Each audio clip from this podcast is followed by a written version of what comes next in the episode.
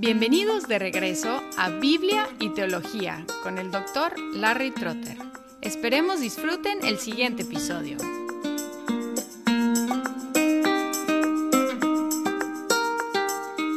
En el episodio anterior consideramos Habacuc 2, 6 al 20, donde hay cinco oráculos de lamentación, pero lamentación de burla del opresor, el opresor siendo Babilonia o los caldeos. Y notamos una lección para nosotros de esos oráculos, que es que la retribución sobre el malvado eventualmente vendrá. Hay por lo menos otras tres lecciones para nosotros. El último oráculo en los versículos 18 al 20 es una burla de la adoración de ídolos. Aquí observamos que a la raíz de iniquidad es la idolatría, adorando a la criatura en lugar de al Creador. El último oráculo expone la causa de los pecados expuestos en los primeros cuatro oráculos. Es decir, ¿por qué eran tan violentos, tan deshonestos, tan aprovechados, tan viciosos? Pues por idolatría,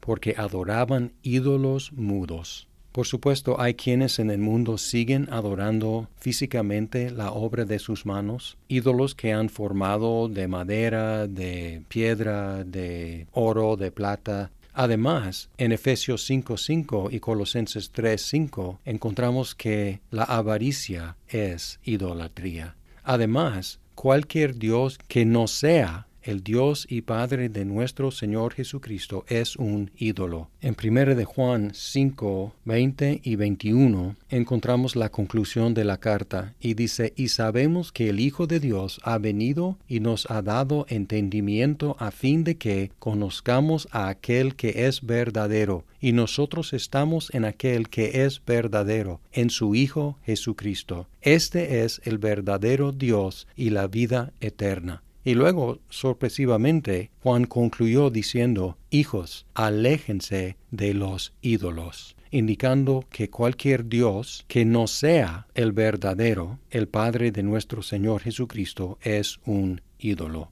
Y de la idolatría nace la inmoralidad y todos los vicios practicados por los caldeos. Otra lección es que el plan de Dios no es simplemente aplastar a los opresores y destruir sus casas y sus ciudades, sino llenar la tierra con el conocimiento de su gloria. En el versículo 14 hay una participación de la voz profética pues la tierra se llenará del conocimiento de la gloria del Señor como las aguas cubren el mar. Aquí tenemos una combinación de números 14, 21 e Isaías 11, 9. ¿Y qué tan completamente cubren las aguas el mar? Pues 100%. Y dice aquí, la tierra se llenará completamente del conocimiento de la gloria del Señor. Es el plan de Dios para esta tierra. Y preguntamos cómo ha revelado el conocimiento de su gloria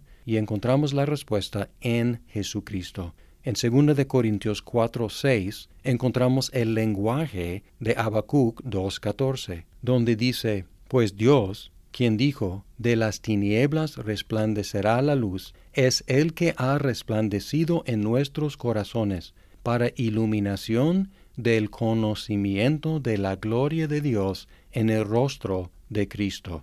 Esta frase, conocimiento de la gloria de Dios, es la frase de Habacuc 2.14 y aquí está, ¿dónde encontramos, o más bien en quién encontramos este conocimiento de la gloria de Dios? Pues es en el rostro de Cristo. Si quieres conocer a Dios, tienes que verlo en Cristo. Aquí entramos en el plan. Si preguntamos cómo se reveló su gloria a Dios, pues en Jesucristo. Pero si preguntamos cómo va a llegar ese conocimiento a los confines de la tierra, la respuesta es por medio de nosotros. El medio de llenar la tierra con el conocimiento de la gloria de Dios es hacer discípulos. La tierra se llenará del conocimiento de la gloria de Dios por medio de misioneros que prediquen la palabra hasta lo último de la tierra. Y si nosotros queremos que esta profecía se cumpla, nosotros también tenemos que comprometernos con llevar la noticia de Jesucristo hasta los fines de la tierra.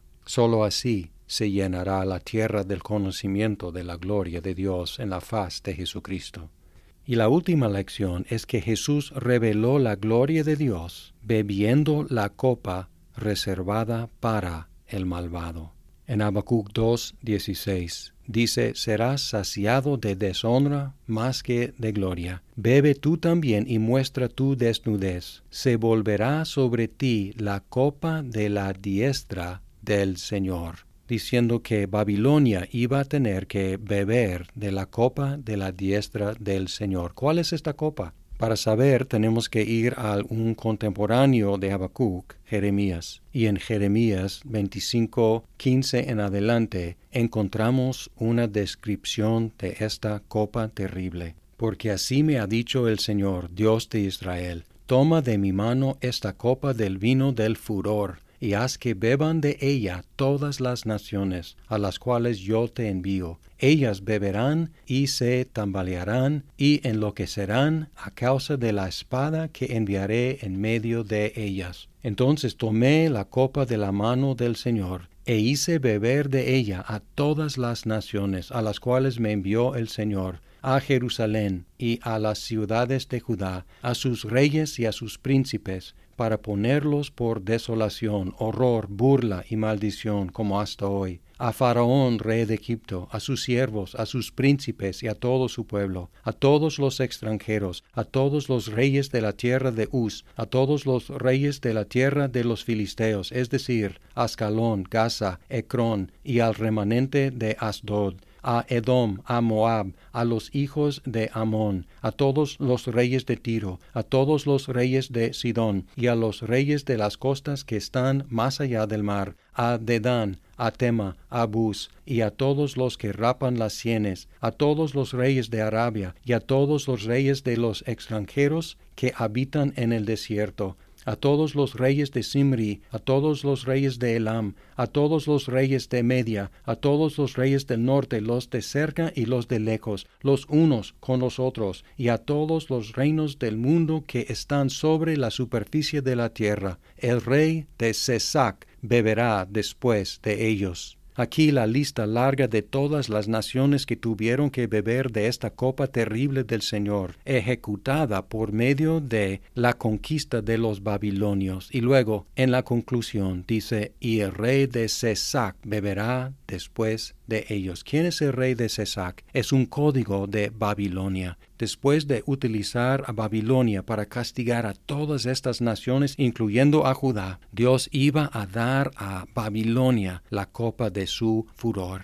Luego en el 27, tú les dirás, Así dice el Señor de los ejércitos, el Dios de Israel, beban, embriáguense, vomiten, cáiganse, y no se levanten a causa de la espada que yo enviaré en medio de ustedes. Y luego, y sucederá que si rehusan tomar la copa de tu mano para beber, les dirás, así dice el Señor de los ejércitos, ciertamente van a beber. No tuvieron opción, no pudieron rehusar beber de esa copa. Dios iba a forzarles a beber de esa terrible copa. En el Nuevo Testamento encontramos que los hijos de Zebedeo, Jacobo y Juan, se acercaron con Jesús pidiendo los mejores lugares en el reino de Dios.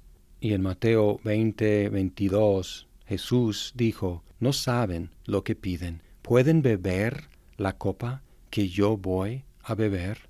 Ellos respondieron, podemos.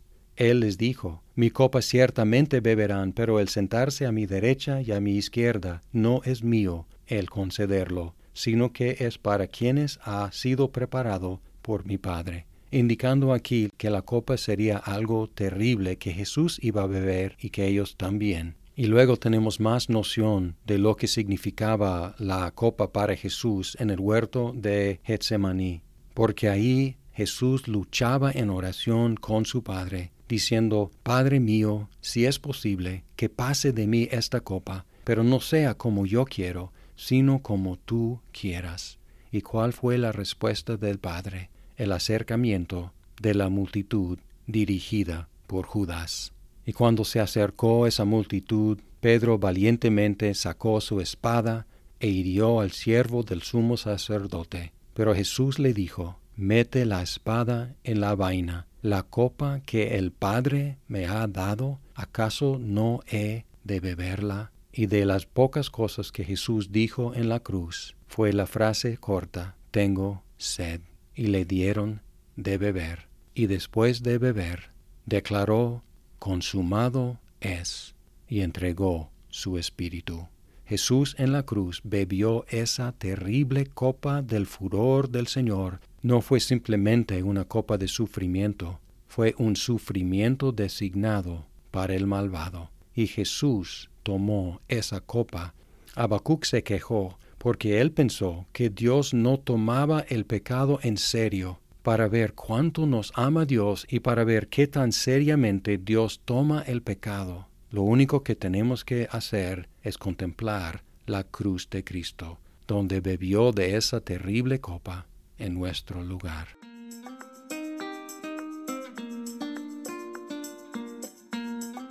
Muchas gracias por escuchar este episodio. Si estás disfrutando Biblia y teología, por favor compártelo con tus amigos. Hasta pronto.